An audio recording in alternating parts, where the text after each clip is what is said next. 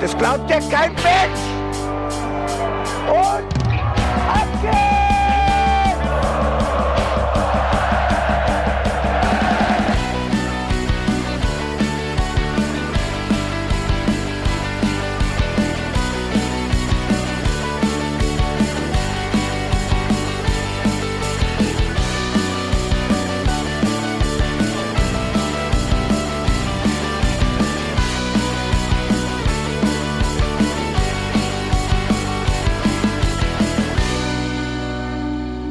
Herzlich willkommen zum Hinterhofsänger Podcast. Was zum Henker? Herzlich willkommen zum Hinterhofsänger Talk. Ich mache das hier nicht. Also ich, ich sag dir ganz ehrlich, das ist nicht meine Kernkompetenz. Ich muss hier nicht moderieren, wenn ich nicht will. Heute werde ich gezwungen. Und es Ich wurde auch schon gezwungen. So ist es nicht. schön, dass du auch mal was gemacht hast. Schön, gell? ja, habe ich gefreut. mal ein bisschen moderiert. ja, hm, auch mal toll. Ja, freut mich. Aber es ist ein Sinnbild dafür, wie die vergangenen Wochen abgelaufen sind, weil es ist ein bisschen wie verhext.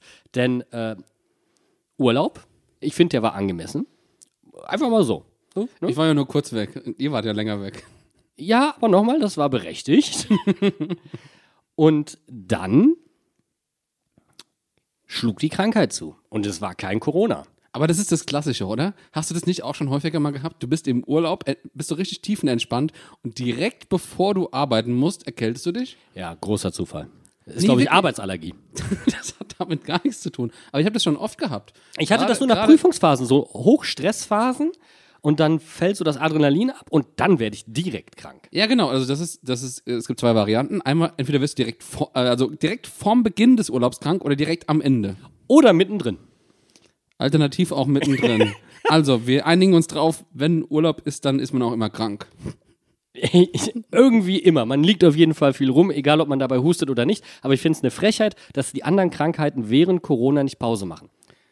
Ja, könnten sie eigentlich mal machen, gell? Ja, Die könnten mal schaffen wie der Bene. Einfach mal hin und wieder nur. Soll denn das heißen? Ich bin mich hier irgendwie angegangen. Nein, alles gut. Es war, es war sehr, sehr stark von dir, äh, zusammen mit dem äh, sehr, sehr guten und äh, sehr kompetenten Steffen Görsdorf. Vielen Dank nochmal, Steffen. Hat uns äh, richtig Spaß gemacht. Auch Ja. so in der Retrospektive nochmal. Gab sehr viel positive Kritik. Also, Wegen Steffen. ja, wegen, wegen mir eher peripher, aber. Nein, du hast ja das fantastisch gemacht. Also ich will dich jetzt hier nicht, also das ist ja, das wäre ganz, ganz, ganz frech. Du hast einen fantastischen Job gemacht. Da. Das finde ich auch. Und zwar äh, wollte ich eigentlich nur mal ganz kurz sagen, wir müssen uns noch vorstellen, gell? Du bist übrigens der Jan Budde und ich bin der Benedikt Engelberts. Hallo. Ja, äh, wir sind es nicht gewohnt zu podcasten. Äh, Also äh, zum Moderieren, deswegen stellen wir uns nicht so offi offiziell vor. Ja, au ja, außerdem habe ich, also du hast zumindest nicht anmoderiert mit Herzlich willkommen beim Hinterhofsänger Podcast. Also das ist auf jeden? Fall Dreimal nacheinander. dreimal nacheinander. Also jedes Mal neu aufgenommen, beim dritten Mal habe ich mich dann dazu entschieden, es einfach laufen zu lassen. Ist ein bisschen, jetzt haben wir den Unfall oft genug gemacht, jetzt können wir noch drin lassen. Deswegen sind wir auch so reingestolpert in den Podcast. Also willkommen. Das ist so ein bisschen wie Dominik Kor auf der Innenverteidigerposition. Ungewohnte Position, ungewohntes Terrain. Aber am Ende werden wir es gut machen. Funktioniert irgendwie, gell? Jetzt gerade merke ich, die Dynamik stimmt. Aber warum stimmt sie? Wir sitzen im selben Raum. Wir sitzen an, hör mal, du darfst das nicht und also kurze Einführung. Wir sitzen an meinem und Felicitas neuen Esszimmertisch und jetzt kommt das Entscheidende. Der ist rund. Und das heißt, selbst wenn, wenn du hier zu viert sitzt, du sitzt dir quasi immer gegenüber. Also wir tragen die Podcasts künftig jetzt quasi am runden Tisch aus. So. Und um das zu feiern, möchte ich jetzt erstmal ein Bier aufmachen. Aber das ist alkoholfrei. Ist natürlich alkoholfrei. Ich bin auch noch nicht ganz fit, deswegen. So, wir tauschen einmal. Hier, das Ja. Ist schon auf. Danke. So. Ich muss ja nämlich noch nach Hause fahren. Ja, richtig. Ich nicht. Prost. Prost. Es ist jetzt direkt nach dem Spiel gegen Lübeck, ähm, dass wir auswärts 0-3 gewonnen haben. Im Anschluss an das Werder Bremen-Spiel, dass wir 0-2 auswärts gewonnen haben. Ähm, zwei Bemerkungen dazu. Erstens, der Norden wurde 0-5 rasiert. Zweitens, die Auswärtsstärke bleibt. Zwei, zwei Aussetzer kurze gehabt. Wir haben quasi den Norden zum Heimspiel gemacht. Das wäre jetzt die Conclusio gewesen. Aber nachdem wir uns das schon so in den Sand gesetzt haben mit den Heimspielen, lassen wir das lieber bleiben, bevor wir uns die künftigen Auswärtsspiele jinxen. Wie fandst du den Auftritt in Lübeck? Wollen wir nicht noch einen kurzen Themendrenner machen, oder? Nö. Wolle ja einfach rein. Ganz ohne Themendrenner heute. Nö, der kommt gleich. Oh, der kommt gleich erst. Wie fand ich den Auftritt in Lübeck? Also ich fand den prinzipiell eigentlich ganz gut. Wir haben so gespielt, wie wir immer spielen. Chancenverwertung, wie wir also immer verwerten. Und ähm, was ich ein bisschen komisch finde, ist zwei souveräne DFB-Pokalspiele nacheinander. Ja, er ist etwas ungewohnt. Ähm, das habe ich so auch nicht unbedingt erwartet. Und Lübeck ist ja auch schon Thema 2009. Ich glaube, es ist unter der Woche oft genug thematisiert worden. Ähm, Das auch schon beste zum, Pokalspiel, was wir jemals verloren haben. oder, das, oder das wichtigste Spiel, was wir jemals verloren haben in der Vereinsgeschichte, würde ich fast sagen. So, für alle, die es jetzt nicht wissen, da wurde ein gewisser Trainer entlassen im Anschluss, nachdem wir das verloren haben. Andersen. Ja. Und danach ist ein gewisser Trainer gekommen, den wir heute alle kennen. Der mittlerweile nicht mehr Trainer bei Chelsea ist. Thomas Uchel. So. Und das ist natürlich äh, ein Meilenstein gewesen. Und das, wir haben ja heute auch den Text von mir veröffentlicht, diese kleine Liebeserklärung an den DFB-Pokal. Und das meinte ich übrigens auch damit. Ob du verlierst, ob du gewinnst, DFB-Pokal ist immer so Erinnerungsschmiede. Also äh, irgendwas Memorables passiert da immer. Und es ist kackegal, aber das liegt an dieser Do-or-Die-Mentalität, die da vorherrschen muss, weil also entweder du kommst weiter oder du kommst halt nicht weiter. Wir erzählen, also mein äh, sehr guter Schulkamerad Marco und ich erzählen immer noch von dem Spiel in Leverkusen, wo wir waren. Und das macht man nicht häufig. Man, man redet nicht häufig von, von, von Mal, Spielen. Das eine Mal, wo wir im Pokal-Halbfinale waren. Und das war eins der geilsten Spiele, die ich jemals live gesehen habe. Und man redet nur wirklich nicht oft über Spiele in Leverkusen. Ne? Das ist richtig. Also, Das war, das war übrigens in Düsseldorf, aber passt schon. das Leverkusen gerade das Stadion ausgebaut und wir ja, kennen aber, die Geschichte. Aber ist ja egal. Hui, da hat er das Bier gefangen. Reflexe, sage ich nur. Alter Falter. Ähm, aber das ist es eben. Egal, was für ein Kackspiel es ist. Und wenn das Spiel komplett für den Arsch ist, erinnerst du dich trotzdem hinterher dran. Und das ist das. Und du wirst es trotzdem deinen Enkelkindern und deinen Freunden und Verwandten erzählen, wie auch immer. Und ich erinnere mich zum Beispiel immer noch an diese. Entschuldigung, wir gegen, wegen, wir sind zum Beispiel gegen Chemnitz ausgeschieden, wenn du dich erinnerst. Wo wir trotzdem das durch das Tor von Johannes Geis noch in der 5, äh, äh, nein, 125. Minute oder sowas durch dieses Fernschusstor 50 Meter noch überhaupt ins Elfmeterschießen gekommen Und ich sind. erinnere mich immer an dieses eine Tor. Und genauso wie gegen dieses Kackausscheiden gegen Augsburg, wo drei Spieler aufgrund von Verspätungen zur Mannschaftsbesprechung gesperrt wurden, woraufhin Philipp im Veno auf der 6 gespielt hat und das vielleicht beste Spiel eines Sechsers in der Geschichte von Mainz 05 gemacht hat und wir trotzdem, ich glaube, mit 3 zu 2 rausgeflogen sind. Das, das kann ich bei Bundesligaspielen in dieser präzisen Art und Weise nicht. Natürlich auch deswegen, weil es mehr Bundesligaspiele gibt als Pokalspiele, aber Pokal ist einfach was Besonderes. Es gibt so viele geile Spiele, auch gerade wenn ich mich zurückerinnere. Äh, Postpech, rote Karte damals. Äh, war das gegen Freiburg, wo äh, die beiden Caligiuris gegeneinander spielen und Daniel Caligiuri irgendwie in der, was, 87. oder so, so ein richtiges Scheißtor zum 3-2 macht. Und ähm, jener Caligiuri, der uns dann später vor einem oder de- den direkt den direkten, ähm, ja, wie sagen wir das jetzt? Also im Boos Premieren hin äh, Rückrunde Ja. uns quasi vor dem Abstieg rettet, beziehungsweise unseren direkten Nicht-Abstieg festmacht, indem er einen Elfmeter versenkt. das stimmt. Sind, das sind so Geschichten, weißt du, das ist so. Da schließt sich der Kreis. So. Und äh, so ein Spiel war das heute nicht. Gut, aber es war halt auch nur gegen Lübeck. Ja, was heißt, es war nur gegen Lübeck. Aber irgendwie. Ich meine, es war auch nur die zweite Pokalrunde. Da, da passiert normalerweise eher, wenn es memorabel ist, sag ich mal, dann ist es eher negativ gewesen von Mainz 05. aber es war memorabel. So, ich meine, Ich weiß übrigens überhaupt nicht, ob es dieses Wort gibt. Ne? Ich hab das, Ich weiß auch nicht. aber es klingt gut und wir wissen alle, was wir meinen. Ich meine, wir wir können doch einfach memorable sagen und dann passt schon. Ah, daher habe ich das. Ja. Ja. Herzlichen Glückwunsch. Langer Arbeitstag. Ja, für uns alle. Aber Lübeck war jetzt, und du hast es vorhin richtig gesagt, ein bisschen so ein typisches Mainz 05-Spiel. Übrigens ähnlich auch wie gegen Werder. Jetzt hat Lübeck natürlich nicht so krass das Spiel gemacht wie Werder beispielsweise. Aber die Chancenverwertung ist zum Beispiel ein so ein Punkt. Ähm, ich erinnere da jetzt mal an Cassie. Ich erinnere da an Leo Barrero, äh, der ja wirklich komplett frei mittig vorm Tor steht und einfach vorbeilaufen muss am Torwart. Ähm, also da haben wir echt Ladehemmung. Ja, oft oft äh, so Situationen, wo du denkst, okay, jetzt kannst du das Spiel entscheiden. Es war ja schon, stand zu dem Zeitpunkt ja schon 1-0. Ja. Ähm, und wenn du dann direkt das zweite nachlegst, dann hast du überhaupt keine Probleme mehr in dem Spiel. Und so, ich meine, wir haben natürlich dann hinterher das, das 2-0 noch gemacht, vor der Pause, was ich sehr wichtig fand. Ja. Ähm, aber dadurch, dass du eben nicht früh den Deckel drauf machst, ist es immer so ein, so ein gewisses, auch ich habe das Gefühl bei den Spielern auch, so, eine, so einen gewissen Unsicherheitsfaktor einfach. Wobei der ja bisher noch nicht wirklich eingetreten ist. Das, Das muss, ist man, äh, das muss man auch sagen, aber bei uns fühlt es sich zumindest so an. Und Das ist halt die, die vergangene Erfahrung, Ja. wenn man zu fünf lernt, einen erstmal abzuwarten. Beispiel auch Lee, äh, was war das, zweite Minute oder anderthalbte Minute gegen Werder, Alter, da habe ich auch hab ich komplett frei, auch mittig, die Elferpunkt Wiederholung gesehen, dachte so, Junge, Junge, Junge. und er kriegt ihn nicht aufs Tor.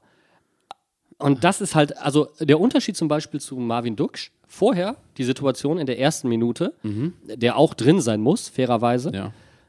aber er schießt wenigstens den Torwart an. Andererseits, Duxch ist auch schon äh, in Richtung Tor am Laufen gewesen. Lee musste sich erst äh, drehen und dabei den Ball annehmen. Okay, kann, ja, Also ich glaube, der Schwierigkeitsfaktor bei Lees Ball war höher als bei dem von Duxch. absolut, gebe ich dir recht. Trotzdem muss Trotzdem, man auf den Ball auf den Torwart ich, ich, ich zumindest dir- aufs Tor bringen. recht, also ja. aus der Distanz ist es fast schon unmöglich, einen Ball nicht aufs Tor zu bringen. Mhm, Und wenn er ein paar Aufsetzer oder wie auch immer, aber dieses, du hast nicht das Gefühl, dass so ein Ding reingehen kann. Aber das bringt mich zu einem Spieler, bei dem du momentan das Gefühl hast, dass er solche Dinger reinmacht. Und das jetzt das dritte Spiel in Folge. Und das ist unser lieber Markus Ingwarzen. Ich finde es ja so geil. Ich habe ihn ja äh, persönlich mit dem Steffen zum Kingwarzen gequirlt. Und ähm, aber was ist denn eigentlich ein Spieler, der dreimal nacheinander trifft? Und da bist du ja eigentlich schon ein bisschen größer als der King, oder? Bist du der, der Ka- Kaiser Warzen? Ka Kaiserwarzen. Entschuldigung. Also ist ein Kaiser, der eine Warze hat, so eine richtig fette Warze. Genau, ich habe jetzt auch gerade so ein Bild von einer richtig so handtellergroßen Warze irgendwo am Körper, so mit Haaren, die spricht mit dir. Weißt du, das ist, die, die ist memorabel. Das ist, das ist wie so ein Kaiserpinguin, die hat schon Flügel an der Seite. Ja, Kaiserpinguin. Aber sie wird auf jeden du- Fall, wenn, wenn Inge diese Warze hat, dann wird sie ihm auf jeden Fall Applaus klatschen dafür mit den beiden Flügelchen. Oh, Endlich SMS. mal, endlich mal eigentlich. Wer hat seine die nicht gemutet? Tut mir leid. Guten Tag, hallo. Ähm, nee, was wollte ich gerade sagen? Endlich mal ein Stürmer, der auch beständig trifft. Wir hatten ja ähm, Karim Anfang der Saison, der so ein, zwei Spiele hatte, Aber wo vor er allen irgendwie der Dingen- Einzige war, der trifft. Aber, Aber vor allen Dingen diese unmöglichen Dinger gemacht hat. Ja, Und ähm, nichts gegen unmögliche Tore. Aber keine, okay, der muss drin sein, okay, der muss drin sein, okay, der muss drin sein. gut, wobei er hat jetzt heute auch einen, wo man denkt, den kann er machen. Schwierig, schwierig. Ich würde ich würd sogar sagen, du sprichst jetzt äh, in. Auf, gemacht. Er lief auch einmal frei aufs Tor zu. ja, aber er liest so links, Ja, genau. links weg. Als Rechtsfuß schon mal ein bisschen unangenehm. Und der nächste Punkt ist, der Torwart macht es nicht schlecht. Er steht vor ihm, nimmt ihm die Option und nimmt ihm dann auch übrigens die Passoption direkt quer zu legen. Mhm. Ähm, Ja, der macht doch den Barcock. Dann macht den Barcock, wobei ich an der Stelle sagen muss, es war der gechippte Ball. Ähm, toller Laufweg und die Annahme hat mir nicht ganz gefallen und ich glaube, da hatte sich auch das Timing so ein bisschen er versaut. das, das Timing für den Pass, äh, weil, weil Karim stand Nein, er hat- er hat relativ gut. Der Torwart hat perfekt gestanden. ja, der Torwart hat deswegen perfekt gestanden. Wenn der enger am Fuß ist, ist die Distanz zwischen Ball und Torwart Genau. größer. Er hat mehr Zeit mit dem Ball zu agieren. Torwart hat weniger Zeit zu reagieren. Sein Problem. Aber was auch das Tor in Bremen zum Beispiel mit dieser Aktion eint, und ich habe es gerade schon mal angesprochen, das sind Inges Laufwege. Und das sind Laufwege, wie man sie bei Mainz 05 im Sturm viel zu selten sieht. Und man sieht diese Laufwege hin und wieder auch mal von Johnny, aber Johnny hat nicht diesen Killerinstinkt. Und ähm, das ist jetzt nicht nur in diesen vergangenen drei Spielen. Ich erinnere da gerne auch gegen Leverkusen in der vergangenen Saison. Also Inge ist jemand, auch, auch übrigens schon im DFB-Pokal. Das war auch sowas von erinnerungswürdig, wie er das Ding da in den Winkel geknallt hat. Ähm, Inge ist jemand mit Vollstreckerqualität und er hat uns inzwischen mehr Punkte gebracht, als Johnny verschenkt hat. Jetzt hat Das Johnny ist- nicht so das oft ist, gespielt. Das ist eine steile These. Ich meine, wie viele Spiele hat Johnny gemacht? Drei? Aber du weißt, worauf ich hinaus Ja, will. natürlich. Ne? Es ist, ich, ich, ich kann, das, kann das auch gut nachvollziehen. Es ist tatsächlich, ich habe das Gefühl, wir in Mainz, wir sehnen uns halt einfach auch immer mal wieder nach einem so richtigen Stürmer, der halt einfach beständig netzt. So ein Okazaki. Ja, oder so ein Mateta in seiner ersten Saison oder äh, John Cordoba in, in seiner einen Saison, wo der, ich glaube, 12 oder 13 Tore gemacht hat. Und ich habe das Gefühl, ich meine, Johnny war letztes Jahr gut dabei und dann hat er einfach aufgehört zu treffen. So, also ich meine, er hatte was, sieben, acht, neun Tore zur Rückrunde und hat dann noch zweimal getroffen. Und ich, ich lechze danach, endlich mal wieder einen Stürmer zu haben, so 15, 16 Tore, wo du einfach weißt, okay, das ist eine 50-50 Chance, dass der heute trifft. Ja, oder dass er zumindest die Dinge, die er reinmachen kann, verlässlich reinmacht. Oder, oder halt auch, dass er, ich meine, Scorer macht einfach. Und das ist ja zum Beispiel Scorer macht ja der Karim, aber er ist halt nicht so beständig am Treffen. Und das ist übrigens auch die Verknüpfung zu Inges Ex-Verein, die ähnlich spielen momentan wie wir, etwas destruktiv, hinten drin, Konter, sehr stabile Defensive. Und die haben die höchste Effektivität der Liga. Das ist so krass, wenn man sich diese Statistik anguckt. Die sind, die haben die wenigsten Großchancen Ja. und haben die meisten Tore aus Großchancen. Das, das, also sogar mehr als Bayern oder sowas. Ja, genau. Das ist übertrieben. Und das ist aber genau das, was du brauchst.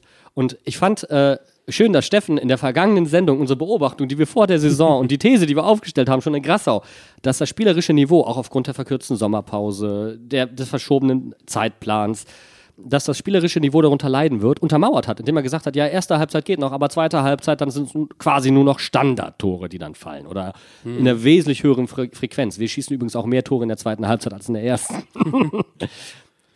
Ist das ein Zeichen? Ich Wird weiß mehr es nicht. geholzt? I don't know. Nein, aber wir haben ja auch schon in Grassau gesagt, es wird auf die Standards zum Beispiel ankommen. Und jetzt ist es umso erfrischender, dass jemand wie Inge da ist, der auch mal aus dem Spiel heraus eine solche Chance zu verwerten weiß. Und der vor allem, wir haben uns eben quasi als kurze Vorbesprechung unterhalten, ein bisschen ein anderer Spielertyp ist als Johnny und Karim, die doch durchaus im Endeffekt sehr ähnlich sind. Ja, gerade in diesen Und Eins- du und hast einfach den. Du hast einfach den Kontrapunkt, so, so, einen klassischen, so eine klassische hängende Spitze, die genau da ist, wo sie zum Beispiel in Bremen war, reingelaufen ist, perfekt am kurzen Pfosten war, um den Ball reinzumachen. Den Fast hätte- unmöglich zu verteidigen Ja. übrigens. Äh, Hast du, hast du Amos Pieper gesehen oder wer war der Gegner? Der hat gar, der wusste nicht mal, dass Inge kommt. Amos Pieper und Mainz 05 ist eh ein eigenes Ge- Kapitel. Hat er nicht mal ein Eigentor geschossen in Äh, Bielefeld noch? Ich glaube, äh, ja, Und, und äh, wie in Bremen wieder abgefälscht. ja. Und äh, Alexander Hack hat ihn mal rotwürdig weggetreten und hat dafür nur gelb gesehen. Stimmt, das war ja, das war in demselben Spiel, wo war er in demselben- das Eigentor geschossen hat. Also Amos Pieper hat den Tee auf jeden Fall, wenn es um Mainz 05 geht, auf. Es gab ja mal das, das Gerücht, dass er vielleicht zu Mainz 05 wechselt. Der hat sich gedacht, nein, da wird jedes Spiel Kacke für mich. Oder, oder er dachte sich, ich mache meinen Verein zu meinem Freund, ich wechsle die Seiten. Wer weiß. Ja, vielleicht auch nicht. Und vielleicht war das auch alles eine Mehr. Aber trotzdem, diese Chancenverwertung wird uns noch nicht zum Verhängnis, weil unsere Defensive sehr stabil ist. Und das bringt mich zu einer veränderten Dreierkette im Spiel gegen Bremen, ähm, die heute natürlich auch nochmal anders war. Aber ich glaube, da müssen, müssen wir jetzt schon mal exemplarisch drüber reden. Dominik Kor in der Innenverteidigung. Ich habe mir diese Startaufstellung gegen Bremen angeguckt und ich war mir zu 100% sicher, dass nicht Dominik Kor in der Innenverteidigung spielen wird. Hast du das, ge- hast du das erwartet? Ich, ich habe das erwartet, weil Chor auf der Position trainiert hat, weil Chor, ähm, also ich meine, er hat in seiner, in den äh, Interviewanfragen, vorher hat er darüber geredet mit den Leuten. Da ist es schon so ein bisschen durchgeschieden. Ich habe mich mit dem David Rischke vorher drüber unterhalten. Ähm, dann ähm, außerdem in der PK hat Bo so ein bisschen weirde Andeutungen gemacht. So, du weißt ja, wie er ist. Also so, hm, ich kann es nicht ausschließen, dass er da spielt. So, und da wusste ich schon so, er spielt auf jeden Fall da. er ist nicht im Kader. Deswegen, wir, haben uns ja, wir haben uns ja vorher drüber unterhalten. Äh, ich meine, natürlich, ist, wir, wir haben wenige äh, Innenverteidiger aktuell. Persönlich hätte ich tatsächlich Niki Tower gesehen, wie ich es auch äh, eigentlich gesagt hatte. Und ich verstehe aktuell nicht, im er wurde jetzt zweimal eingewechselt, aber ich verstehe nicht, warum er nicht wenigstens eine Chance bekommt, wenn Cassie nicht äh, fit ist. Ich hätte ja dann darauf gesetzt, dass man sagt, okay, ruhigerer, konzentrierter, spieltechnisch besserer Spielaufbau. So, das ist doch mal ein Argument für Dominik Kor. Aber wir haben ja einfach all, all dieweil alles nach vorne geknallt. Also da war nichts mit kontrolliertem Spielaufbau. Also verstehe mich nicht falsch. Wir sind eigentlich eine Mannschaft, die relativ viel kurz eröffnet, dann vielleicht mal einen langen Ball spielt, aber wir eröffnen eigentlich kurz und knallen das Ding nicht nach vorne. Robin Zentner hatte aber in, an dem Tag wirklich keine 9 mm dabei, sondern nur die Langfeuerwaffe. Da war nicht, also nur langer Hafer. Ja, es ist aber, ja, ich äh, kann Robin Zentner wirklich viele andere Sachen als den mal langknallen. Und damit sind wir bei Finn Damm. Der heute gespielt hat.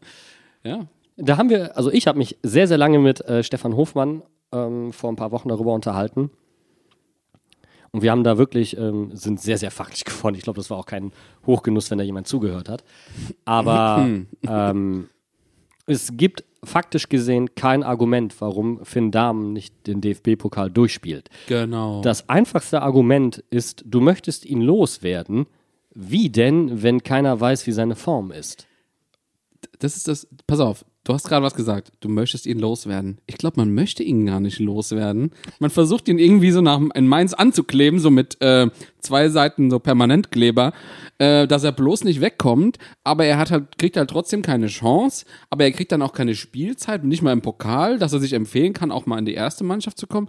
Also irgendwie ist Finn Dahm so im Limbo gefangen. Ich, äh, wir haben es in der, in der Offseason, hätte ich fast gesagt, also im Football-Slang, also in der, in der Sommerpause gesehen. Es gibt immer wieder Vereine, die sich für ihn interessieren, unter anderem Schalke, unter anderem, jetzt kam es wieder hoch, Augsburg. Da kommt es mir auch immer hoch. Das ist äh, also es gab noch ein paar andere, gerade auch Zweitligavereine, die dann halt sich anderweitig bedient haben, weil Mainz halt gesagt hat, nein, wir lassen ihn nicht gehen. Ja, beziehungsweise ähm, am Ende haben sie sich vielleicht dann doch nicht äh, für ihn entschieden. Vielleicht auch aufgrund der mangelnden Spielpraxis.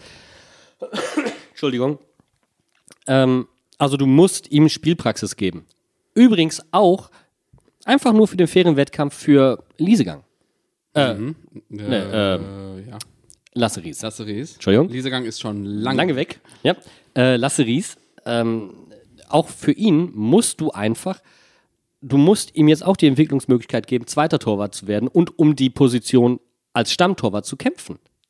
Und, und jetzt überleg dir mal, also Lasse Ries wird sich ganz genau angucken, wie wird mit Finn Damm hier umgegangen. 100 Pro. Und der wird auch merken, okay, wenn jetzt nochmal ein Angebot zur Vertragsverlängerung kommt, wenn da nicht viel passiert mehr für ihn, ich meine, er hat auch mal U-Nationalmannschaften gespielt, dann, wenn irgendwas kommt, wo er mehr Perspektiven sieht, dann wird der auch weggehen irgendwann. Also auf kurz oder lang. Also ich, ich gebe Lasse Ries vielleicht noch ein bis zwei Jahre. Dann sagt er vielleicht auch, okay, ich habe keinen Bock, mich ewig hinter Robin Zentner auf die Bank zu setzen. Und dann ist er im gleichen Alter wie Finn Dahm jetzt. Ne? So das darf man nämlich nicht vergessen. So lang ist das auch nicht mehr. Ähm, aber Finn, also jetzt solides Spiel, da gibt es nichts zu kritisieren. einen Ball sehr geil gehalten, oder? Festgehalten. Diesen, ja, vor allem, der war leicht abgefälscht, sehr stramm geschossen und äh, das sah schon kurz aus, als ob der reingegangen wäre, aber dann hat Finn den einfach in der Hand, als er liegt und ich dachte so, wie hat er den denn jetzt festgehalten? Aber das bringt mich zu dem Punkt, über den ich auch sprechen möchte, denn wir lassen schon Chancen zu. Auch gegen Werder. Und ich glaube, wenn Werder in der vergangenen Saison schon mal gegen uns gespielt hätte, hätte es schon mal klingeln können. Also anders gesagt, jemand, der vielleicht nicht erst aufgestiegen ist, hätte den vermutlich gemacht. Und ähm, ehrlicherweise gab es davon mehrere in der ersten Halbzeit und nicht nur Duxch in der ersten Minute. Ähm, es gibt, und dann, dann heißt es hinterher sehr souveräner Sieg. Aber die erste Halbzeit war nichts. Also weder spielerisch noch war das sonderlich defensiv sicher. Ähm, wir haben auch getwittert übrigens, das Experiment Chor in der Innenverteidigung erste Halbzeit war nicht, ähm, hat nicht funktioniert. So, pass auf, aber warum? Weil er in der Defensive, im defensiven Mittelfeld gefehlt hat. Ja. So, nicht nur, nicht weil er nicht gut ver- verteidigt hat oder Genau. so, in der Verteidigung hat er gut funktioniert, aber weil er einfach eine, eine riesen Lücke gerissen hat auf der Position, auf der er eigentlich spielt. Ja, und da haben sich dann Bale äh, Barrero und Stach massiv, ähm, ich hätte fast Balero gesagt. Äh, Tut mir leid. Da haben Stach und Barrero kurz eine Balero getanzt und waren dann super drin in der zweiten Halbzeit. Also es war schon eine massive Steigerung. Bitte spuck jetzt kein Bier. Ist das der, der Bolero beim Fußball ist der Ballero? Wie müde bin ich, dass ich tatsächlich gedacht, gedacht habe, das Ding heißt Balero. Also, Sehr. aber Sehr.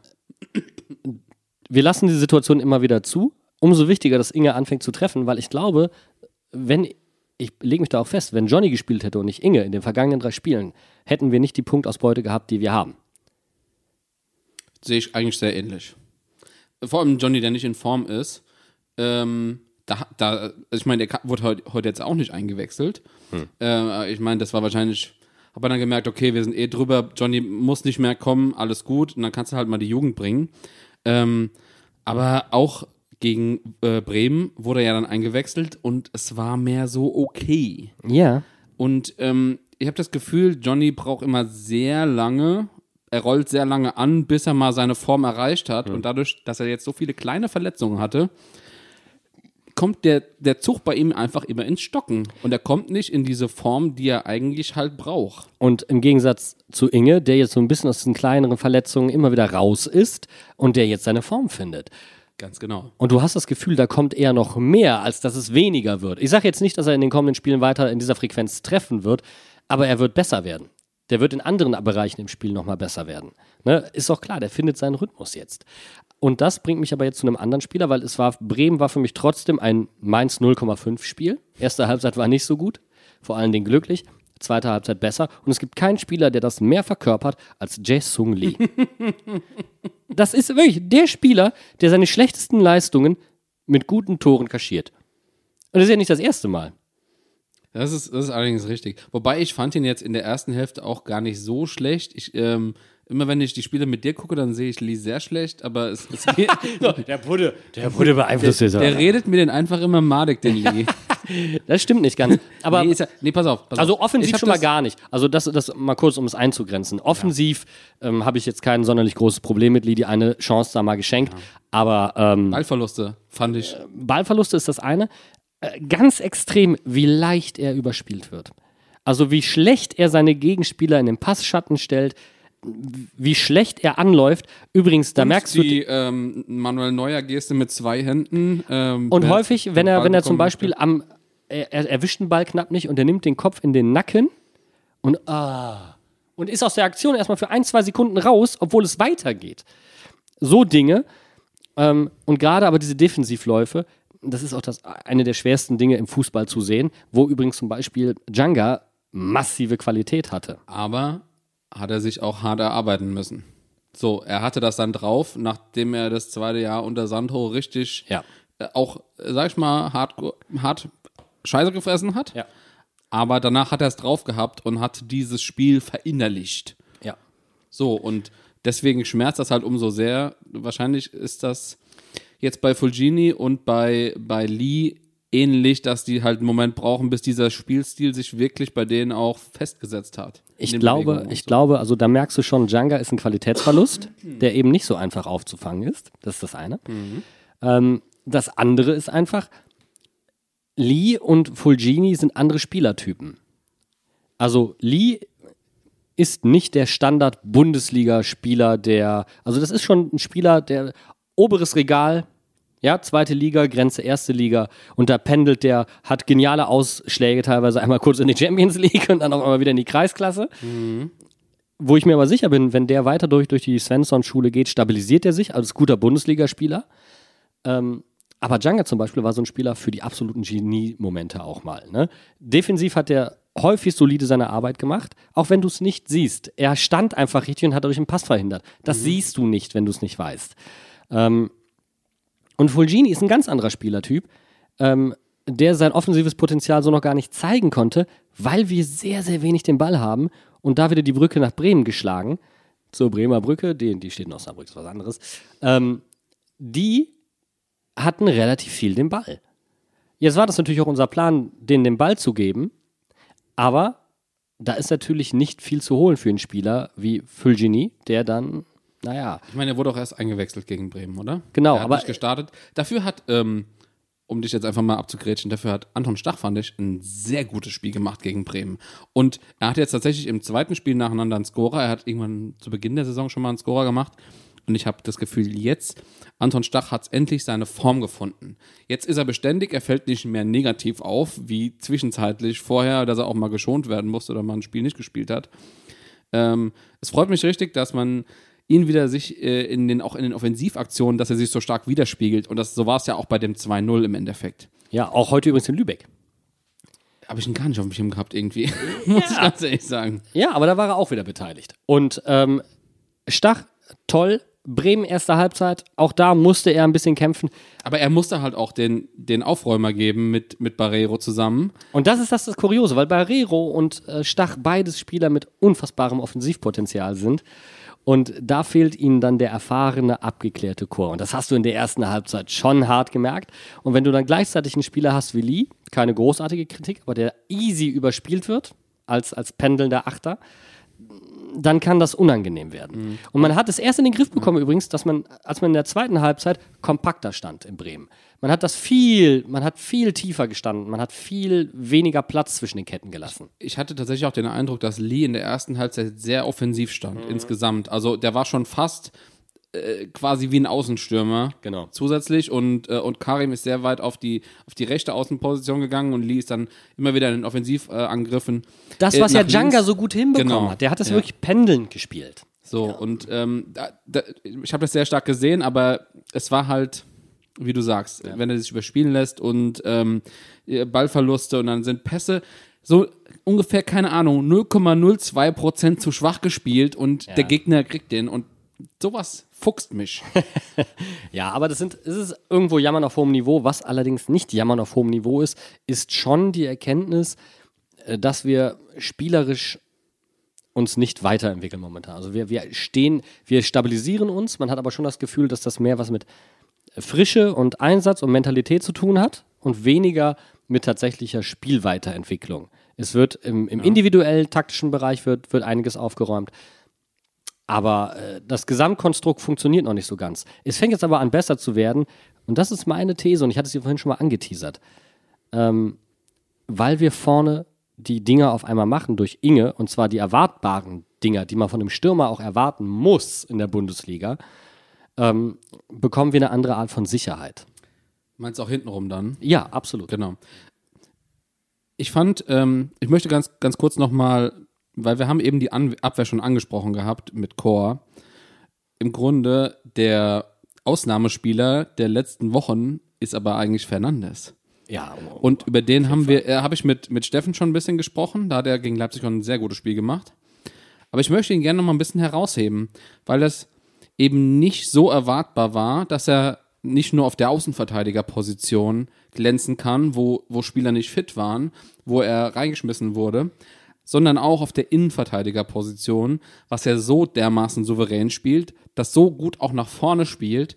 Er leitet äh, Tore ein, äh, hat diese richtig geilen Flanken aus dem Halbfeld, die jetzt alle anderen Spieler auch kopieren. Aaron, ähm, Da Costa. Da Costa, Wobei, äh, äh, zum Beispiel ich, auch. Aber das meinte ich übrigens. Du merkst, da wurde mit Spielern individualtaktisch gearbeitet. Man hat ein Mittel gefunden und du weißt, auch mein Lieblingsball ist auf einmal zurück. Möchtest du ihn sagen? Diago! ja, warum ist das mein Lieblingsball? Weil, Er diagonal ist. Und du magst geometrische Formen. jein, sondern weil das der einzige Ball ist im Fußball, der Länge und Breite schafft. Nicht nur so wie ein Lubber, der schafft Höhe und Weite. Nee, nee, der, der, also der schafft quasi nur Tiefe Ja. zum Beispiel, sondern er ist tief Ja. und macht das Spiel breit. Toller Ball. Egal ob flach, ob hoch, ob weit, ist der beste Ball. der beste Ball, wenn man mich fragt.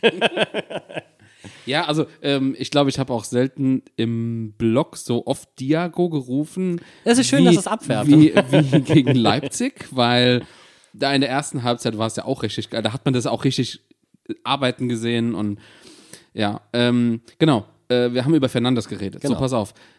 Wer damit fast Hand in Hand, ich hätte fast d'ac- d'accord äh, geht, äh, ähm, mitgeht, ist äh, Da Costa. ja. Und Da Costa hat mich in den letzten beiden Spielen sehr beeindruckt. Ich hätte nicht gedacht, dass der so einen krassen Impact hat und dass er auch formtechnisch aktuell meilenweit vor Wittmer ist. Hätte ich nicht gedacht. Ja. Ähm, was, also mal kurz zu Danny. Danny ist übrigens mein, äh, du weißt, wie gar nicht Silvan mag. ja, Dito. Absolut. Äh, da Costa ist für mich aber tatsächlich mein Lieblingsspieler bei Mainz 05. Ähm, und ich möchte auch ganz einfach kurz begründen, warum. Weil er der Spieler ist im Kader, mit dem ich die meisten verdammten Erinnerungen habe. Ob das sein erstes Spiel gegen Leipzig war, wo er und Dominik Kor dermaßen abgerissen haben. Der kam rein, also äh, wie, wie sagt man im Englischen, hit the ground running, Ja. aber so, also kanonenkugelartig. Dann die Aktion mit Jonas Hector Ja. in, in Köln, an der Bande lehnend.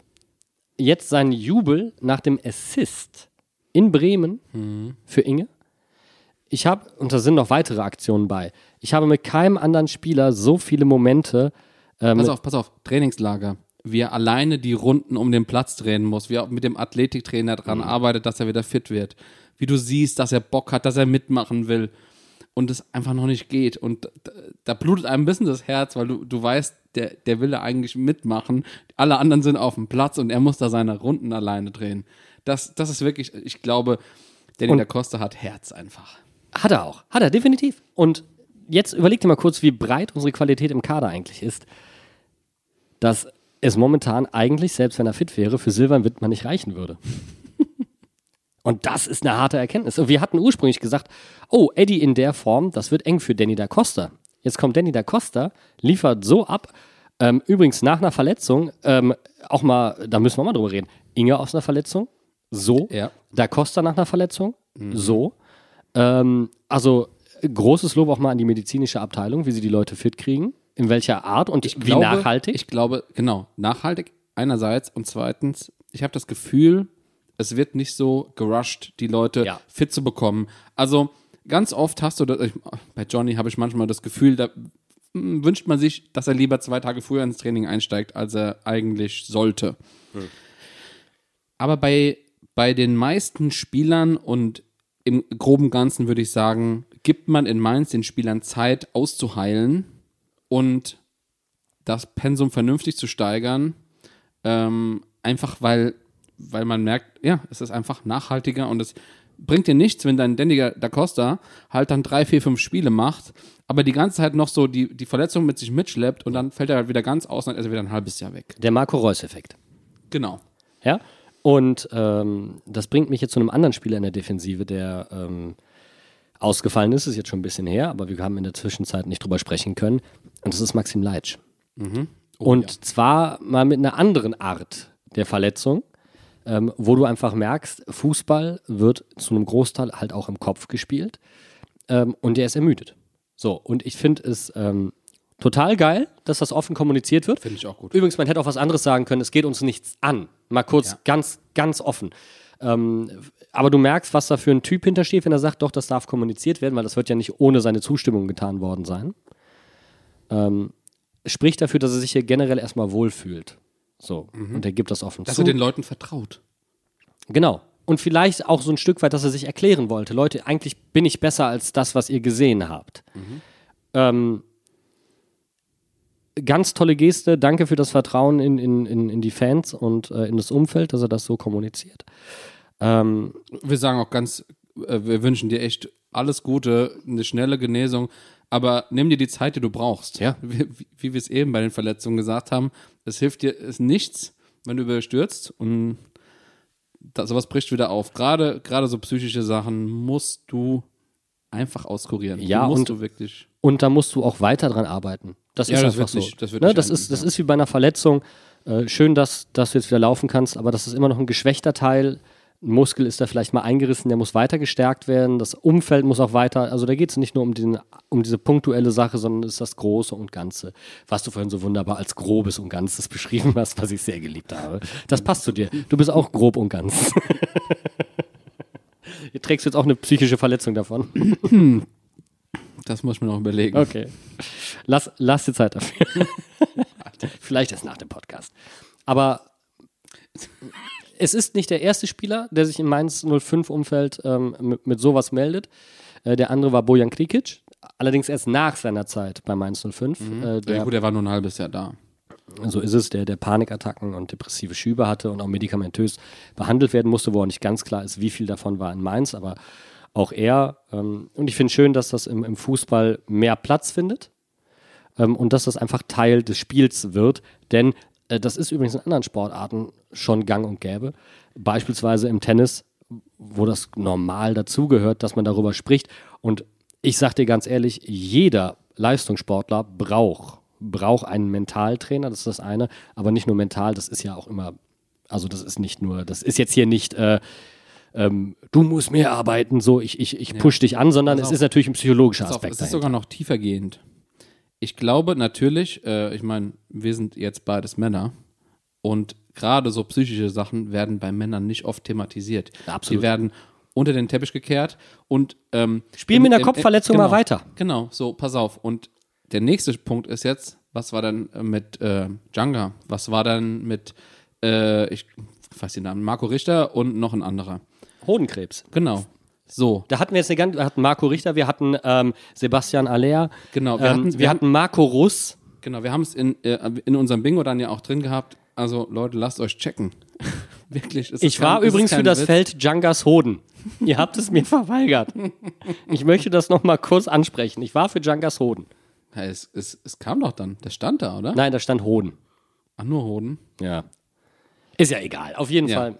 Ähm, ja, ich sag nur, ähm, ich glaube, Geistesgesundheit und gerade auch so Männergesundheit ist natürlich Themen, die so im Fußball jetzt immer mehr Platz finden und wo, ja, wo halt normalerweise in der Gesellschaft vielleicht ein bisschen konservativ behandelt wird, dass man halt hart sein muss und da muss man durch und wie du Echte sagst, Männer weinen nicht. genau und ähm, ein bisschen Gehirnerschütterung ist mir noch egal. Du und, übrigens, also das, das heißt ja nicht, dass wenn du jetzt halt so gepolt bist, ich bin zum Beispiel auch jemand, der äh, ähm, häufig Sachen mit sich selbst ausmacht. Ich meine jetzt nicht im psychischen Bereich tatsächlich, sondern ähm, körperlich, weil ich meinen Körper sehr, sehr gut kenne. Ich habe ein sehr, sehr ausbalanciertes Verhältnis zu meinem Körper. Ich weiß, wenn ich da was habe, da ist die Ursache, dann kann ich das so und so auch selbst in den Griff bekommen.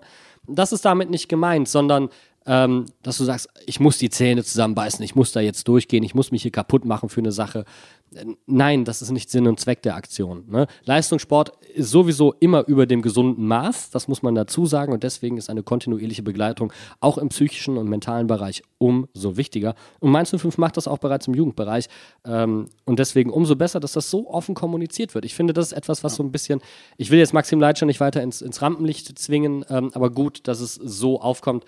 Äh, und der, der, der, der Themenschwerpunkt äh, Männergesundheit in dem Kontext auf jeden Fall wichtig.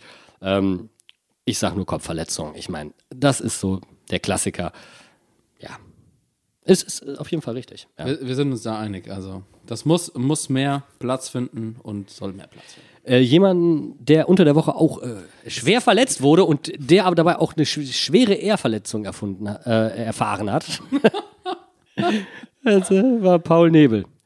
Paul Nebel, ich weiß nicht, ob das ist das schon mal passiert in der Bundesliga, vom Schiedsrichter ausgenockt. Stimmt, ist das schon mal passiert. Aber da hat der einen Ellenbogen abbekommen. Ganz kurze Frage: Hat sich eigentlich der VAR eingeschaltet und dem Schiedsrichter rot gegeben und das musste der Assistent rein? Sehr gute Frage.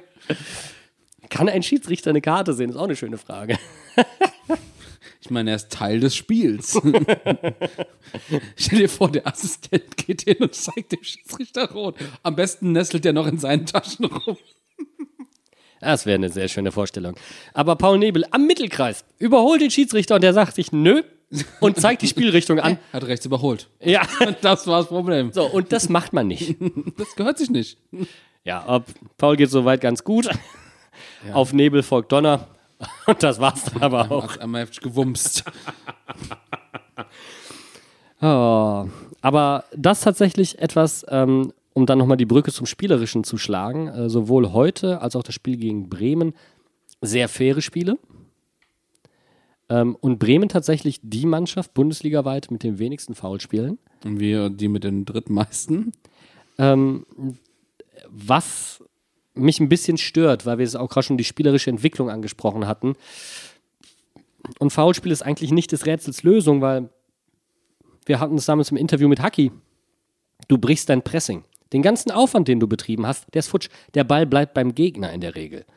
Ja, außer der knallt das Ding weit und lang nach vorne und Robin Sender fängt es. Aber das ist ja nicht die Regel. das machen wir ja schon. Warum sollte man das kopieren? Ja. Ähm, sorry, ich habe einen kurzen Hänger, ruhig weiter. Es ging um Foulspiele. Ach so, genau. Pass auf. Das ist was, was ich auch ähm, weitergetragen hatte aus der letzten Saison und im Grunde auch aus Bo's erster Saison. Dieses sehr harte Spiel. Wir kriegen zwar jetzt nicht übermäßig viele gelbe Karten, aber es sind genug. Zum Beispiel Bello hat schon vier, habe ich gesehen. Ja. Und die Saison hat erst zehn Spieltage gehabt. Ja. Übrigens, Bello, der ja vielfach als Zentraler gespielt hat. Also da, das waren immer Wobei Ret- rechts, äh, rechter Innenverteidiger in der letzten Zeit eher. auch, wo, er, wo du merkst, er ist in Laufduelle gekommen, wo er eigentlich weniger die Chance hatte. Und dann entweder hat er überhastet, überhastet nach vorne verteidigt oder kam zu spät nach hinten. Ich glaube, das würde jetzt auch nicht mehr passieren. Allein dadurch, dass Eddie so dominant spielt auf dieser Position, wird er Bell vorgezogen werden. Und noch jemand anderes. Anthony Cassie. Der macht Bock, gell? Was ein geiler Baller. Ich liebe den Kerl einfach. Hat der heute, der, der läuft einfach durch und war, ich sag mal, Sanchez, bist du es? Vor allem, du hast erst, äh, erst mir nicht glauben wollen, dass es Cassie war, Ja. der den Torabschluss hatte. Ich wollte es wirklich nie glauben. Ich meine, es war, glaube ich, eine, ähm, eine Balleroberung. Wir waren irgendwie bei einer Ecke oder so vorne gewesen. Ich jetzt ganz grob aus der Erinnerung. Ähm, aber geil, dass er so aufmerksam ist und dann merkt, okay, geil, hier ist aber mal dermaßen der Laufweg gerade. Ja. Gut, die Ausführung, er ist halt kein Stürmer. Okay, kommt mal vor. Aber allein, dass er in diese Position kommt, finde ich schon dermaßen geil. Bisschen zu weit nach außen gekommen. Hätte vielleicht dann den, den Weg nach links Das suchen war auch müssen. die Ballannahme, ähnlich wie bei Inge. Ja, hat sich genau. ein bisschen dann rausdrängen lassen. Du hast auch gemerkt, der Platz war okay, aber, da, aber da, da, darauf Ist halt ein regionaliger Platz. So. Aber ich finde, das darf keine Ausrede sein. Für einen Bundesligaspieler, der muss mit so Platzfehlern sogar noch besser umgehen können als ein technisch limitierter Spieler. Meine Meinung. Okay. Aber Cassie auch Zweikampfwerte über Mond. und vor allem präzise lange Bälle. Ja. Und das, was ich eben, das habe ich ja bei, bei äh, Eddie Milson Fernandes schon gesagt, diese Bälle aus dem Halbfeld, genau das kann Cassie auch. Und da kommen nämlich auch die Laufwege von Inge hin. Ja. Und mh, wir sehen hier eine Konvergenz. die Spieler passen zusammen. Ja, sie spielen ja auch zusammen. Ah, das meinst du. So, du hast einen rechten Innenverteidiger und einen linken Innenverteidiger und die können meiner Meinung nach besser Flanken schlagen als die, die wir letztes Jahr hatten auf den Positionen. ja, das ist das eine. Aber wer zusätzlich auch noch geile Flanken schlagen kann, das sind die Außenverteidiger, die Ja. so hoch stehen. Und dann auch, hast du auf einmal vierfach Power. ja. Und vor allen Dingen verschafft dir das unfassbar äh, viel Zeit im Spielaufbau im Zentrum. Und du kannst noch, noch rochieren, wenn mal einer von denen mit vorgeht. Da Ja. kann der Außenverteidiger mal vielleicht ein bisschen innen rein. Cassie, äh, zum Beispiel jetzt Aaron geht ein bisschen weiter innen rein. Das, was wir Cassie- gesagt haben, erinnerst du dich? Das hatte ich beschrieben vor ein paar Sendungen. Mag sein. ich erinnere mich nicht an viel. aber an manches. Dein Leben äh, findet im Groben und Ganzen statt. Das ist sehr richtig. Selten ein Satz, das sollte auf deinem Grabstein stehen. Wow. Mein Leben fand im Groben und Ganzen statt. Aber das ist genau das, das, was ich meine. Die Spieler können, können wirklich die Positionen auch tauschen. Du wirst komplett flexibel hinten drin. Und das gibt Spielern wie Hack diese Sekunde mehr Zeit. Und allein glaube ich, was das im Headspace ausmacht, wenn du so souveräne Spieler neben dir hast. Du merkst es doch bei Hack. nach rechts, nach links passen. Hack hat angefangen zu dribbeln die letzten Spiele. Und ich denke mir so, okay, kann man machen. Und er gewinnt die Duelle. Und das, was wir übrigens auch gefordert hatten, dass er diese Möglichkeiten bekommt und er soll mutiger noch reindribbeln. Aber jetzt hat er die, die Partner neben sich, wo er sagt, okay, Ja. da kann ich es auch versuchen. Und wenn ich nicht mehr weiter weiß, spiele ich dahin. Die haben eine Lösung. Genau, und pass auf, die sind halt auch potenziell ein bisschen schneller und können das mal kompensieren, wenn es Ja. halt mal zu einem Ballverlust kommt. Wenn du halt einen Stefan Bell neben dir hast und einen Leitsch, die halt beide nicht die Geschwindigkeit haben von Cassie und Fernandes. Wobei, bei, ich, ich, bin mal gespannt. Also bei, Ja, bei Leitchi, Leitsch, wir wissen es jetzt halt nicht. der ja Also, eigentlich ein sehr schneller Spieler sein soll. Und ich habe mich schon ein bisschen gewundert, auch über den Laufstil, was immer sehr, sehr verkrampft es, wirkte. es hat- sah sehr angestrengt aus, ja. ja, es sah immer so ein bisschen aus wie ein Hahn auf Dopamin. Das, ähm, das wird er besser hinkriegen, Die, glaube ich. die, also ich sag mal so, wir sollten die Bewertung, die wir bisher von äh, Cassie, sag schon, von Leitsch im Kopf haben, einfach streichen. Ja, absolut. Das ist, ist nicht zu bewerten. genau. Und er wird bei Null anfangen und er wird es besser machen. Ja, 100. Pro- Ach, Er muss es nicht besser machen. Er wird da sein und er wird sein Spiel abliefern. Er wird sein normales Spiel abliefern. Fertig. Und wenn, dann ist er halt einer von den Spielern, die im Moment brauchen bei uns. Und das ist halt auch normal. Und, das Und jetzt guck dir doch mal, und das ist doch, ich finde, das ist doch der beste Ansporn für, für, für Leitchi. Sowohl Danny da Costa, aber als auch vor allen Dingen Eddie Fernandes. Ja. Der- ist ja rundgereicht worden. Äh, ja, Aaron. Wie ein Joint auf dem Schapausenhof ging der rum. Ja, und der hat überall nicht funktioniert, gell? Ja, Und ja. Bei uns auf einmal klappte. Der hat in Bielefeld nicht funktioniert, der war in was? Fürth? Young Boys Bern. Bern war da, okay. Also ich weiß nicht, der war, also der war, glaube ich, zweimal, dreimal ausgeliehen oder sowas. Ja. Und ich sag euch ganz ehrlich, verlänger Eddie Milson Fernandes. Und zwar aber sowas von sofort. Übrigens, Aaron bitte auch endlich verlängern. Ich, ich warte die ganze Zeit auf diese Nachricht. Er hat uns versprochen, dass er verlängern will. Nein, nein, nein, nein, das hat er nicht versprochen. Er hat, Dass er will. nein, er hat gesagt, ich, ähm, ich werde nicht wechseln. Okay. Da muss ich ihn jetzt in Schutz nehmen. Okay, aber er hat schon mal danach auch ein Interview gegeben, wo er gesagt hat, dass er Interesse hat zu verlängern. Das ist ja auch schon mal eine gute Aussage. Aber ja, was wir da hinten momentan sehen, gefällt mir. Wir müssen es jetzt kollektiv besser hinbekommen. Und ich glaube, wenn Chor wieder zurück ins zentrale Mittelfeld wechselt, wenn wir vorne anfangen, die Dinger konsequenter zu nutzen, könnten wir jetzt endlich die Weiterentwicklung sehen. Und ich glaube tatsächlich, dass das dann Fulgini sehr entgegenkommen wird. Ähm, Ja, wenn, wir, wenn wir kreativere Spieler von hinten raus haben, wenn, wenn Chor sein Spiel machen kann, dann kann auch Stach und Lee oder Barrero oder Fulgini, wer auch immer da spielt. du kannst doch theoretisch- Das, das bedingt ja alles sich gegenseitig. du kannst doch theoretisch mit Johnny, Inge und Karim kicken. Aber sowas von. Äh, Gib dir mal den Bundesligasturm. Und dann, dann spielst du halt einfach, ziehst die Außenverteidiger ein bisschen vor. Naja, aber guck mal, auf wie hoch die stehen. Also es Ja. ist unfassbar gut, was die Ansätze sind jetzt sehr, sehr gut. Äh, ganz kurz, wo, wo du gerade äh, unsere Stimme ansprichst. Was fällt auf? Wer hat in den letzten Spielen nicht gespielt? Würzog. Ja, und der auch teilweise gar nicht im Kader gestanden. Zum Beispiel heute. Der scheint sich wirklich ein bisschen mit seiner Aktion, äh, wie auch immer sie ausgesehen hat, Ins Abseits begeben haben, ja. ja. Ähm, ich bin mal gespannt, wie das bei ihm ankommt. Ähm, man muss aber auch fairerweise dazu sagen, wenn er gespielt hat, hat er jetzt nicht die Mordsleistung abgerufen, aber wir haben natürlich auch aufgezeigt, wann ist er eingewechselt worden, in was für Spielen. Das war maximal undankbar. Er ist teilweise direkt wieder ausgewechselt worden, ist mit einer roten Karte begründet worden. Trotzdem ist das sehr, sehr happig.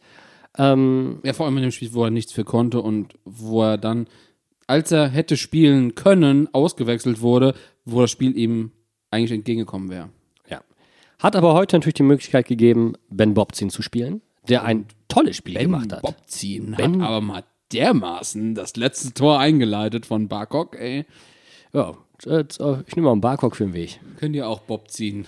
Wann hast du das letzte Mal ein Lupfertor bei Mainz 05 gesehen? Oh, das ist, war das, ah, Moment, Soloy? Hat der mal irgendwann gelupft? Ja. Harim hat irgendwann Nein. mal gelupft, glaube ich. Adam. Es ist Adam Adam, gewesen. ja? mit diesem etwas viel zu hohen angesetzten Lupfer, wo wir, stimmt. wo, wo wir alle dachten, er hat sich selbst angeschossen. Das war schon heftig. Stimmt, stimmt, stimmt. Ähm, Also so gew gekonnt und gewollt habe ich ihn das letzte Mal selten Ich gesehen. liebe es. Dieses, so, wir haben eben schon auf der Couch drüber geredet. Er hat den ja nicht nur so drüber geschnickt, sondern der ist ja in Zeitlupe am Torwart vorbei, genau so, dass er ihn nicht erreichen konnte. Und das ist wie, wie, wie im Film so ein Nein! Und er fliegt in Zeitlupe an der Hand vorbei. War noch ein zwei, drei Zentimeter Platz oder so. Ich, ich will mal kurz den Bene zitieren, als er die Aktion gesehen hat live. Oh, was ein Arschloch. Wirklich, das ist doch ein Arschloch-Move, oder? So, vor allem so mit dem Außenriss so. Aber wie auf einmal macht er die Zidane-Drehung und es klappte. Er spielte den langen Ball und Siehst- der klappte. Und das habe ich auch bei Fulgini schon gesagt. Fulgini braucht den einen Moment, wo sowas gut funktioniert. Jetzt hat er den, das Tor eingeleitet. Wir hoffen mal, dass das für ihn sowas bedeuten kann. Aber Barkok, der hat die eine Aktion. Wir haben gesehen, er ist irgendwie unter der Woche, letztes, letzte Woche fast oder so irgendwie, zur U23 persönlich aufs Auswärtsspiel gefahren, irgendwo nach Halle, Erfurt. Mit seinem Auto, mit seinem privaten Privatauto. Er wollte das haben. Das war keine Bestrafung. Spielpraxis. Nicht. Er wollte Spielpraxis. Und da siehst du, dass der Junge Bock auf uns hat. Ja, und, ich da habe Bock auf den jetzt, Jungen. Genau. Und jetzt, bitte sag was nie wieder laut. Entschuldigung. Ähm, und da siehst du jetzt heute, das hat sich ausgezahlt. Er hat sich sein Spiel, Spielpraxis geholt. Er hat letzte Woche, äh, also am Wochenende in Bremen gespielt, fand ich ihn auch schon eigentlich ganz gut. Er hat halt nur kurz gespielt, irgendwie zehn Minuten oder was maximal. Aber jetzt in der Zeit, wo er reinkam, war er wirklich da. Er hat sein Tor gemacht und dann war er aber sowas von da. Ja, das ist wirklich wahr. Und ich hoffe, dass das jetzt für ihn kopfmäßig der Durchbruch war und dass er halt jetzt auch regelmäßig spielt und auch vielleicht mal einen Scorer beisteuern kann als Einwechselspieler. Fassen wir also zusammen, wir hätten gegen Lübeck höher gewinnen müssen, müssen wir schon sagen. Fünf Dinger müssen eigentlich fallen, oder? Ja, ich sage auch fünf. Fünf hätten es sein dürfen. Hohe Kritik. Egal, die Entwicklung stimmt. Wir haben es gerade aufgezeigt. Beide Spiele, wunderbare Parallelen. Wir haben den Norden 0-5 weggefiedelt. Das passt. Bringt uns jetzt aber zu ein paar anderen Themen. Ähm, unter der Woche hat sich die Sportschau noch ein böses Foul erlaubt. Also, a- als ich das gelesen habe, da dachte ich ja echt, das kann doch wohl nicht wahr sein. Kaito Mitsuta statt Jae-Sung Lee. Auf dem YouTube-Coverbild von dem Video. Ja. Also, Mit Drittliga-Ärmel übrigens, fett im Bild. das darf nicht passieren. Das darf nicht passieren. haben sich entschuldigt, haben es geändert, alles gut, aber das darf halt wirklich nicht passieren. Ähm, und jemand, der sich dann auch ähm, etwas ins Abseits befördert hat, und jetzt waren wir gerade schon bei den jungen Spielern, die heute gekickt haben, ähm, der uns ja in der Vorbereitung sehr gut aufgefallen ist, Ja. Keanu Kraft. So. Ich bin heute ein bisschen vom, vom Bürostuhl gefallen. Und wa- was war es? Der Tweet von der Regionalliga Südwest oder so irgendwie? Ja, da wurde bei einer äh, Drogenkontrolle, bei einer routinemäßigen oder wohl Dopingkontrolle, genau. Dopingkontrolle, ähm, ja, Drogentest. Drogen, eine Drogenkontrolle, genau. Bei den jungen Spielern werden noch die Drogen kontrolliert, später wird dann das Doping kontrolliert. wurde ein ähm, Stoffwechsel-Endprodukt irgendwie von THC. THC im Blut gefunden. Jetzt kann man sich darüber streiten, ob THC als Dopingmittel überhaupt zulässig ist. Das haben Leute drauf, drauf gesetzt, die noch nie unter Cannabis-Einfluss Sport getrieben haben. Ja, also ich sag mal so, es gibt in der NFL zum Beispiel eine ähnliche Regel und das, ich finde es einfach dumm. Tut mir leid, ich finde es dumm. Also man Aber- sollte, also es ist generell sehr, sehr schwer. Es steht sehr, sehr viel auf dieser Dopingliste. Ähm, also teilweise von, von, von einfachen Dingen wie, wie bestimmte Aspirinsorten über bestimmte Salben und sowas. Energy Drinks. Ähm, das kann schon mal passieren. Wir wollen da nicht vorurteilen, wir wollen aber auch nicht die äh, Sachen komplett entkräften. Wir wissen einfach nichts darüber, außer diese Pressemeldung.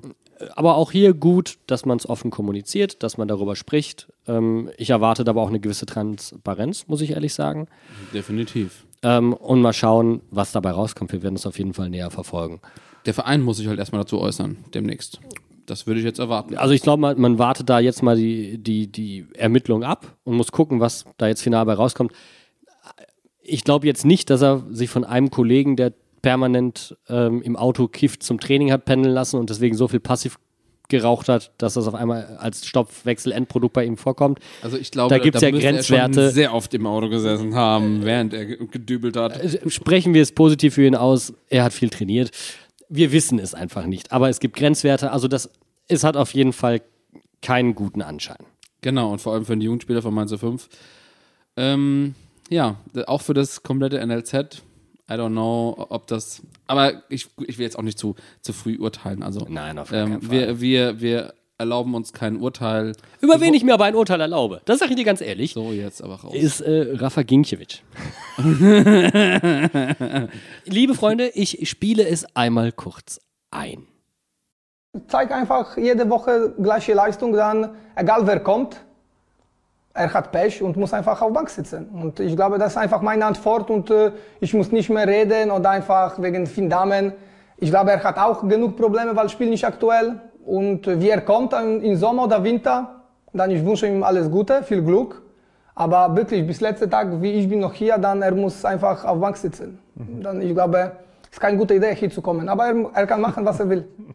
Darf ich daraus interpretieren, dass er mit seinen Kumpels vorbeikommt bei Finn und dem mal ein bisschen ein paar Takte erzählt? Dann setzt er sich freiwillig auf die Bank. Ich, ich muss jetzt, ich muss da jetzt gerade an etwas denken. Mal ein Update für dich. Aber ist er, ist er ein bisschen salty vielleicht, dass seine Position irgendwie so in Frage gestellt wird? Ich sage es mal jetzt ganz knochentrocken. Wenn du dir keinen Kopf machst, dann redest du auch nicht so viel. Und sagst dir doch vor, ich muss darüber nicht reden und rede dann anderthalb Minuten. Ich sag mal so, der hat sein eigenes Problem. okay, Okay. Shots feiert. Wie begrüßen die sich in der Kabine? Per Kopfnuss. Die schütteln sich, sich die Hände wie, wie Konto und Tuchel. Äh, ja, okay. So richtig schön Kettensäge. Oder die läuten sich die Glocken wie bei Haaland am Wochenende. Gegenseitig so, immer schön schön von hinten. Ja. Einmal. Ja. Werft euch die Bälle zu. ja. Ich hatte so ein Bild in meinem Kopf gerade. Gikiewicz, nicht mit der Schippe auf den Kopf hauen. ja. Also komplett unnötige Aktion. Ich glaube, man sieht aber auch, wie weit es ist und wie tief es bei ihm schon psychisch eingedrungen ist. Aber ich meine, die reden da seit einem halben Jahr von, dass der Finn kommen soll. Aber das ist ja eigentlich in letzter Zeit schon wieder abgeklungen. Also es, es hängt ihm wohl scheinbar noch sehr nach. Und äh, das sagt auch was.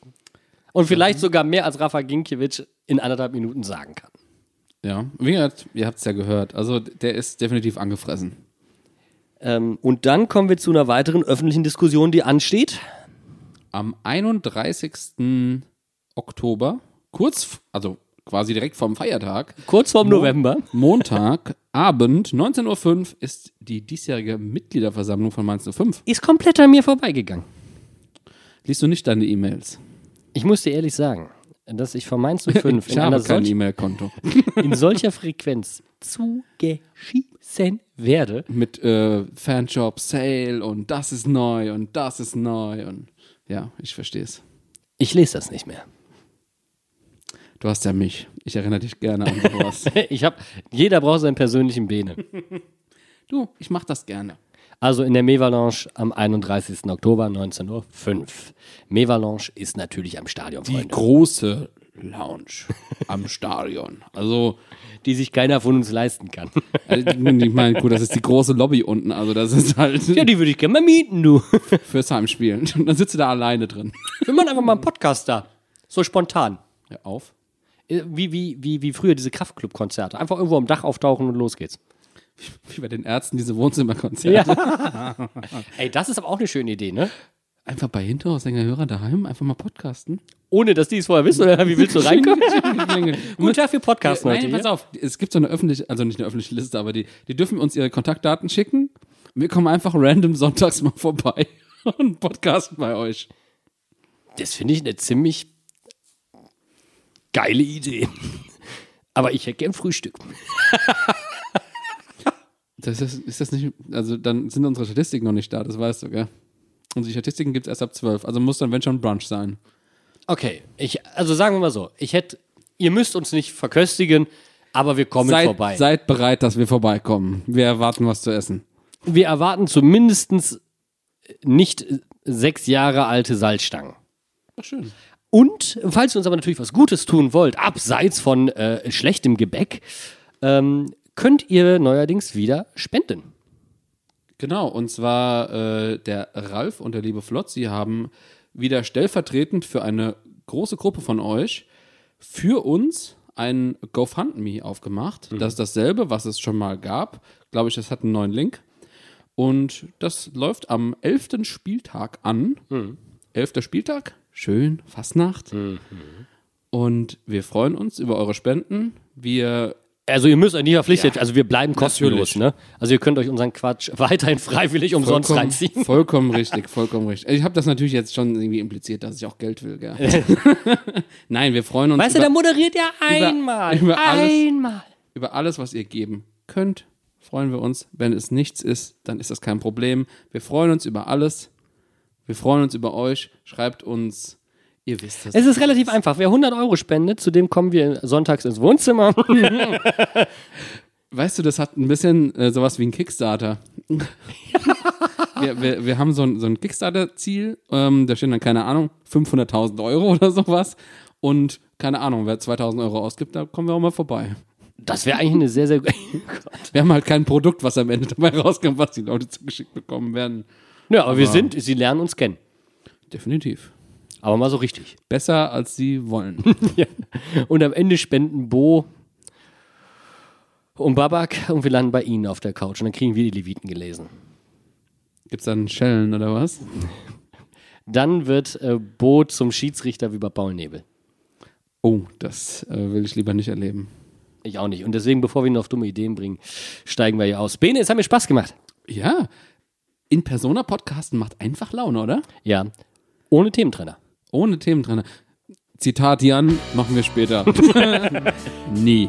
Das ist nicht mein Hauptberuf. Thementrenner? Themen Thementrenner mache ich gerne, aber Jetzt kommt der Thementrenner. jetzt ist Schluss.